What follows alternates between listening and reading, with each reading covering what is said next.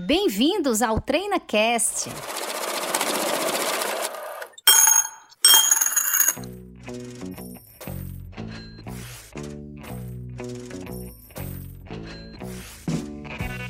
Olá, ouvinte do TreinaCast. Eu me chamo Paula Fradique, sou diretora de operações da Treinacom Negócios Empresariais. Seja muito bem-vinda a mais um episódio do TreinaCast. Neste episódio, vamos falar para você quais fatores devem ser levados em conta na hora de definir o preço de venda do seu produto. Você sabe? Então fica com a gente nesse podcast, nós vamos comentar algumas técnicas de formação de preço que vai lhe ajudar a atingir esse objetivo. E nesse episódio comigo, o mestre, né, orientador pedagógico aqui da Treinacom, Luciano Guerra, muito obrigada mais uma vez por ter aceito o nosso convite. Pois é, Paula. Olha nós aqui outra vez. Né? Obrigada. Obrigada pela sua honrosa presença, sempre contribuindo aqui com o Treina Cash. Eu que agradeço. Na sonoplastia, edição Renato Kleber. Renato, obrigada mais uma vez. O Renato fica aqui na produção do podcast, está aqui atrás dos microfones, né? Renato, obrigada mais uma vez por estar aqui com a gente. E nesse podcast vamos falar sobre o processo de formação do preço de venda que é um dilema diário para quase todas as empresas, né? Minha primeira pergunta que eu gostaria de fazer aqui ao mestre Luciano Guerra, que tenho certeza que estarei representando aqui você que está nos ouvindo, é justamente quais fatores, Luciano, devem ser levados em conta na hora de definir o preço de venda de um produto. Olha, Paula, realmente essa não é uma tarefa simples. Cada empresa tem seu contexto, não é? Você tem que ver a demanda, aquela tem seus produtos, a concorrência que ela enfrenta, a expectativa do mercado, né? o que, é que as pessoas estão esperando, estão otimistas ou não, além da própria capacidade que aquela empresa tem de que vai conseguir atender essas expectativas. Né? Imagina que ela começa se ela botar o preço dela muito baixo, de repente pode acontecer dela ficar sem estoque e uma parcela da demanda vai ficar insatisfeita. Perfeito. Né? O preço ele tem que estar naquele ponto que maximize o lucro da empresa, não necessariamente o preço mais alto. Perfeito, perfeito. E aí eu tenho certeza que o nosso ouvinte quer saber como é que faz, né? Para precificar, para fazer da forma correta, para maximizar esse resultado. Então, o produto, como é que faz para maximizar, né? Que como que precifica? Olha, Paula, sobre isso, eu agora me ocorreu uma lembrança que eu ouvi na faculdade de um professor que eu respeitava muito, e ele fez uma seguinte observação ele diz o seguinte: nos primórdios do comércio, né, vamos pegar como exemplo aqui, não foi nem nos primórdios, mas na época é, da reserva de mercado aqui no Brasil, não é? Você não podia importar produtos estrangeiros, então o fabricante nacional tinha o mercado todo para ele. Então ele podia verificar quanto foi meu custo, X, quanto é o lucro que eu quero ganhar, tanto soma os dois e isso aí é o preço do meu produto. Quem puder compra, quem não puder fica só na vontade. Não é? A partir do momento em que foram abertos os mercados e começou a existir efetivamente um mercado, quem ficou definindo o preço foi o mercado. Então, esse pessoal teve que mudar de ideia. Eles teve que dizer: bom, o mercado paga isso, o custo é tanto, o que sobrar é meu lucro. Só, Paula, que esse sistema não pode sobreviver. Verdade. Porque o lucro ele é fundamental. Sem o lucro não vai existir nem o sistema, o comércio não vai funcionar. Então, como é que se vê modernamente essa questão do preço? Você tem o preço de mercado, certo? Diminui dali o lucro justo que o empresário espera ganhar e o que sobrar tem que ser o custo do produto. Entendeu? Se não tiver naquele limite o custo, das duas, uma. Ou você muda o custo do seu produto, corta custo até que ele se encaixe no que o mercado está disposto a pagar, ou simplesmente você considera que a comercialização daquele produto é inviável. Inviável, é verdade, é verdade. Parece fácil quando ouvido assim por você, Luciano, dito dessa forma, né? Mas na vida real é importante a gente explicar aqui para o nosso ouvinte como é que se faz, né? Qual é o preço máximo de um produto, né? Que o mercado aceita pagar. Então essa formulazinha a gente precisa ensinar para o ouvinte. Bom, sem dúvida essa aí é a pergunta de um milhão de dólares, né, Paula? Realmente aí essa é a pergunta que nós estamos querendo responder. É. Ao longo dos anos, o que é que foi feito? É, foram desenvolvidas técnicas. Né? As técnicas de, de, de, formação de preço elas estão genericamente distribuídas em, em duas famílias, digamos assim.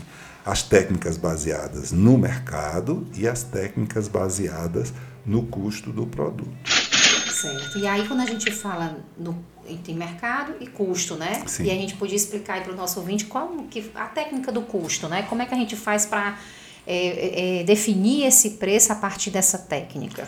Olha, Paulo, a primeira coisa que a empresa precisa fazer para ter um sistema é, de formação de preços com base no custo é ter um sistema de custeio é, confiável, preciso, que lhe dê informa, informações tempestivas e adequadas.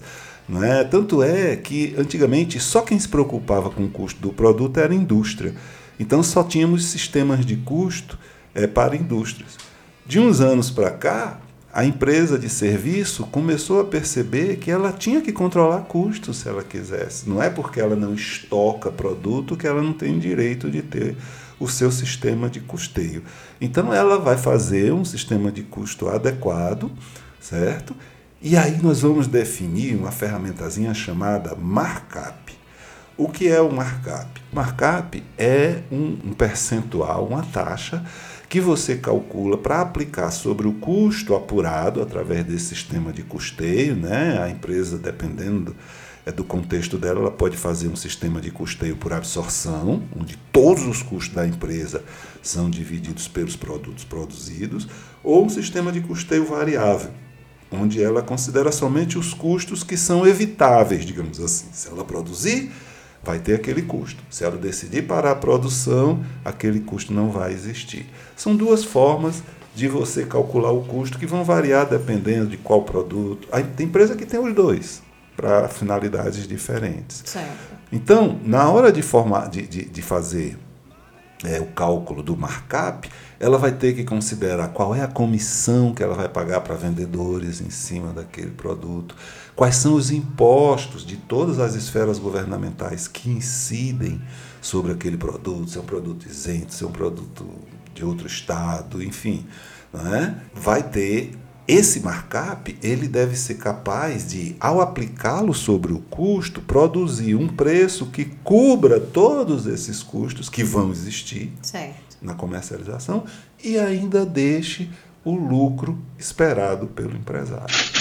Isso no modelo de venda, é, no modelo de preço baseado no valor de mercado, assim, não é muito diferente, né? Porque mesmo que se é, é, utilize a técnica da venda baseada no mercado, é preciso que se analise o custo. Certamente. Né? Não dá para dispensar. Não dá para dispensar. De custeio. Realmente, você, você disse a coisa certa, porque mesmo que você decida é, fazer a sua formação de preço com base no mercado, você tem que definir internamente o que a gente chama de preço meta. O preço meta ele está baseado no teu custo. Quer dizer, é o preço que eu preciso ter para cobrir todos os meus custos e ainda ter o meu lucro. Perfeito. Certo? Perfeito. Esse é o preço meta. Eu comparo o preço meta com o preço de mercado. E aí eu posso tomar a decisão se vale a pena para mim continuar comercializando aquele produto ou se eu tenho que tomar é, decisões relacionadas com cortes de custos para adequar o meu produto ao que o mercado está aceitando o pagar. O mercado está aceitando. Então, é, é, importantíssimo né, existir um domínio aí do empresário, você que está nos ouvindo aí, que é o responsável pela formação de preço aí do seu negócio, ou que você trabalha na área responsável por essa formação de preço, da entrada nos produtos. Então, é importante se entender da carga tributária que vai estar também envolvida, de todos os outros custos que compõem esse produto, para que seja assertivo nesse preço, né, Luciano? Então, a gente não se pode se dizer que o método o mais correto. É preciso se analisar caso a caso, né? E ainda tem um detalhe, viu, Paulo, que é a questão da estratégia de vendas da empresa. Pode ser que uma empresa conscientemente resolva vender é, abaixo do, do custo. Ah, Sim. Entendeu? Sim. Em que sentido? Ela está querendo ganhar um mercado. Então Sim. ela pode baixar os seus preços artificialmente na intenção de ocupar aquela parcela. E também o contrário. tem empresas que, por razões estratégicas, sobem o seu custo, sobem o seu preço de venda, porque ela quer justamente selecionar seus clientes. Perfeito. Entendeu? Ela pode querer atingir, não, a minha clientela é uma clientela que gosta de inovação, que está disposta a pagar por diferenciação, por grife, entendeu? Então, eu faço o que a gente chama é, na técnica de estratégia de skimming, que em português seria uma desnatação da minha clientela. Eu só quero atingir essa parcela aqui de, de, de clientes. Então, eu subo meu preço artificialmente às vezes até pode ser por uma questão de capacidade de produção. Entendeu? Entendi. Mas é como eu disse, a gente tem as técnicas para definir o preço mais adequado para cobrir meus custos e dar o lucro esperado, mas às vezes por questão de estratégia, de forma consciente, a empresa pode praticar preços acima ou abaixo desse custo. E aí a gente pode dizer que independente do porte da empresa, do tamanho do seu negócio, a, a, isso, não vai, isso não vai ter influência na formação do preço? O porte da empresa independe disso, né, Luciano? Não, realmente, a questão do porte da empresa, o porte, é, a especificidade do negócio, quer dizer, a, o contexto específico de cada empresa é determinante da técnica mais adequada para ela usar. Entendeu? Em relação ao porte, você pode ter empresas que são chamadas líderes de preços e empresas seguidoras de preço. A empresa líder de preço é aquela que domina uma parcela relevante do mercado, o produto dela tem um determinado grau de diferenciação, então ela se sente à vontade para dizer o preço que ela quer vender o produto dela. Sim, sim. Entendeu? Verdade. É a chamada empresa líder de preço. A empresa seguidora de preço é aquela empresa de pequeno porte que não domina uma parcela tão grande do mercado e ela sabe que se ela fugir daquele, daquela baliza que a empresa concorrente líder do preço definiu, ela vai enfrentar problemas. Não é? Se ela resolver vender mais barato para ganhar mercado, ela pode ser alvo de uma guerra de preço. Né? A empresa lá pode, a, a líder pode não gostar e resolver fazer uma guerra de preço contra sim, ela. Sim. Quer dizer que essa empresa seguidora ela não tem alternativa? Tem. Ela pode resolver, por exemplo, estabelecer um grau de diferenciação tão grande no seu produto que a torne especial aos olhos dos clientes que veem nela uma vantagem qualquer, não é? Pode ser o atendimento, a forma Existem várias características de agregação de valor no produto, e aí essa empresa pequena pode escolher um nicho, de repente vai atender somente uma determinada categoria de usuários. Não é? Você tem, vamos dar um exemplo genérico aqui, salão de beleza. Vamos dizer, salões de beleza, de uma forma geral, são muito parecidos e oferecem produtos muito semelhantes. Então, muitos deles investem em instalações, é, a diferenciação em, do serviço, exatamente, né? Exatamente, na atenção. Perfeito. Né? Ligar para o cliente, dar uma atenção personalizada, fazer um trabalho utilizando técnicas e equipamentos é, de alto nível, de forma a justificar, então, que ela possa cobrar um preço mais alto pelos seus produtos.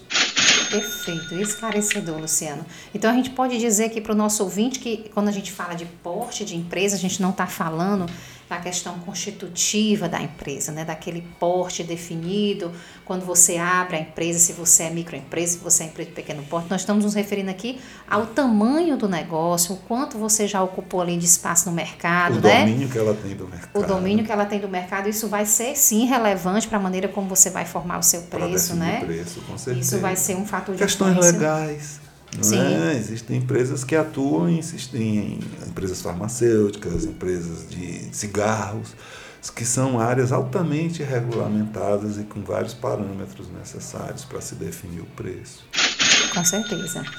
Assim, nesse episódio, a gente quer despertar aqui no nosso ouvinte o interesse por essa informação, né? Quer dizer, o que é, que é importante a partir de você ouvir esse esse podcast. Você buscar na sua assessoria contábil, né, sua assessoria tributária, informações, né, dados que possam te ajudar nessa formação de preço. Ou seja, quando você recebe, por exemplo, uma demonstração de resultado, dali você extrai muita coisa, né, Luciano? Sem dúvida. E é sempre, quando a pessoa fala dessa necessidade da interação do, do usuário com o contador, eu me lembro que fala o, o Lion Neeson, naquele filme A Lista de Schindler, que ele diz: todo mundo tem que ter na vida pelo menos três pessoas de confiança que é um médico, um padre e um contador. Né? e eu estava refletindo sobre essa frase, eu até falo dessa frase no meu segundo livro, e eu estava refletindo sobre isso. O que ele está dizendo na realidade é que você tem que cuidar da sua saúde, de todas as dimensões da sua saúde, no caso a saúde física com o médico, né? a saúde espiritual Perfeito. com o padre e a saúde financeira com o contador. Com certeza. É? Então, a mensagem que eu queria deixar ao final desse podcast de hoje é que é importante que você, usuário, tenha um canal de comunicação aberto com o profissional de contabilidade que atende sua empresa, até para poder fazer perguntas, conversar com ele, ter insights. É? A contabilidade é um, uma fonte incrível de informações que muitas vezes você paga para ter e não usa. Não é um desperdício de recurso. Quer Perfeito. dizer, já que você tem Vamos se especializar, vamos procurar entender os conceitos e vamos sim fazer muita pergunta para o seu contador para poder você obter os dados necessários para tomar decisões fundamentadas e conscientes. Perfeitamente. Como eu disse nesse episódio, nosso interesse é despertar, e você que está nos ouvindo, o interesse por essa informação. De longe a gente não conseguiu abordar aqui todos os, né, tudo que se deveria né, abordar a respeito do, da formação de preço, mas a gente quis aqui trazer uma introdução, né, assim, opa, isso aqui eu, eu, eu não tinha essa percepção, né? Então agora eu vou buscar essa informação com a minha assessoria contábil, vou procurar entender melhor, porque eu estava fazendo o preço de uma forma e na verdade o ideal é que eu faça de outra. Então, para você que está nos ouvindo, esse é o objetivo do podcast. Não vale a pena você procurar a sua assessoria contábil, entender melhor todos os fatores, todos os custos que podem estar ali intrínseco na formação de preço do seu produto para que você possa ter um preço mais competitivo, né? Inclusive eu considero, viu, Paula, que esse podcast de hoje, esse tema de hoje foi o que nos ofereceu o desafio mais espinhoso para a gente, viu? Porque eu dou essa disciplina, eu dou contabilidade gerencial, na, na já dei em diversas oportunidades na faculdade. E eu te digo uma coisa, é um semestre bem pesado, muita fórmula. A gente conseguiu falar sobre o assunto aqui, não teve nenhuma fórmula. Nenhuma. a gente falou mesmo numa linguagem coloquial, Verdade. porque como disse você, a ideia é a gente levantar a bola, mostrar que isso existe e que traz valor, agrega valor ao empreendimento. Perfeito. Há quem diga que o, o bolso está diretamente ligado ao coração, né? É o órgão mais importante do corpo humano. Isso mesmo. Então vamos lá, vamos entender melhor sobre as finanças, sobre os custos, que é importante. Luciano, quero agradecer mais uma vez aqui pela sua contribuição no TreinaCast. Muito obrigada. Eu que agradeço, né? Paula. Sempre à disposição. Você que está sempre aqui conosco, né? Eu digo conosco, que está comigo, está com o nosso ouvinte, está aqui com o Renato. Então, assim, uma troca de conhecimento, uma troca de informação. E queria agradecer também ao Renato Kleber, que está aí na produção desse episódio do Treina Cash. Agradecer você que está nos ouvindo. Muito obrigada pela sua audiência. Se você gostou desse episódio, vamos compartilhar, né, Luciano? Vamos fazer esse conteúdo chegar a maior número de pessoas. Temos outros episódios aí do Treina Cash que você pode ouvir. Houve também lá a série que nós fizemos sobre as demonstrações contábeis, né? Então você tem uma série de episódios nós Ficou falamos bem legal, realmente. Ficou muito bom. Temos aí também o nosso Aqui é a nossa parceria, né, Luciano? O site Contabilidade Descomplicada, não é isso? Isso aí. Vamos dar uma olhada lá, pessoal. É. Contabilidadedescomplicada.com.br tem um curso lá com uma metodologia bem inovadora que você vai aprender contabilidade sem nem sentir. É, com certeza. Como é o, nosso Instagram, Luciano? Vamos deixar registrado aqui para o nosso ouvinte o Instagram da Contabilidade Descomplicada. É arroba professor, é o professor ponto Luciano Guerra. Show. Acompanha o Luciano, porque ele sai com uns, uns stories, né? Uns, umas mensagens aí no Instagram, que com certeza no dia a dia você vai ouvindo um pouquinho, vai ouvindo, né? E vai, isso vai agregando o seu conhecimento. Também tem um e-book, né? Tem. ah, um sim, um e-book que é grátis que tem lá no site, viu? Tá, o e-book está popular, sim. muita gente baixando. tá? Muito interessante. É grátis, pessoal. Baixa lá, que é bem legal. Mostra como é a metodologia gráfica, que é inovadora. Maravilha, é maravilha. Legal. Bem, para você que está nos ouvindo, queria agradecer mais uma vez. Muito obrigada pela sua audiência. Até o próximo TreinaCast. Tchau, tchau.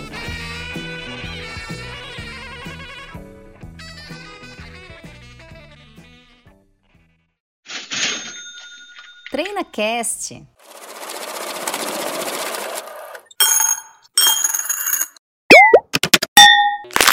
Então fica com a gente até o fim. Eu não gostei dessa parte nos ajuda.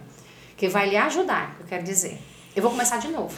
É, e outra eu tô coisa. sentindo uma respiração alta. É isso, amor. Foi bem rapidinho, né? É, foi.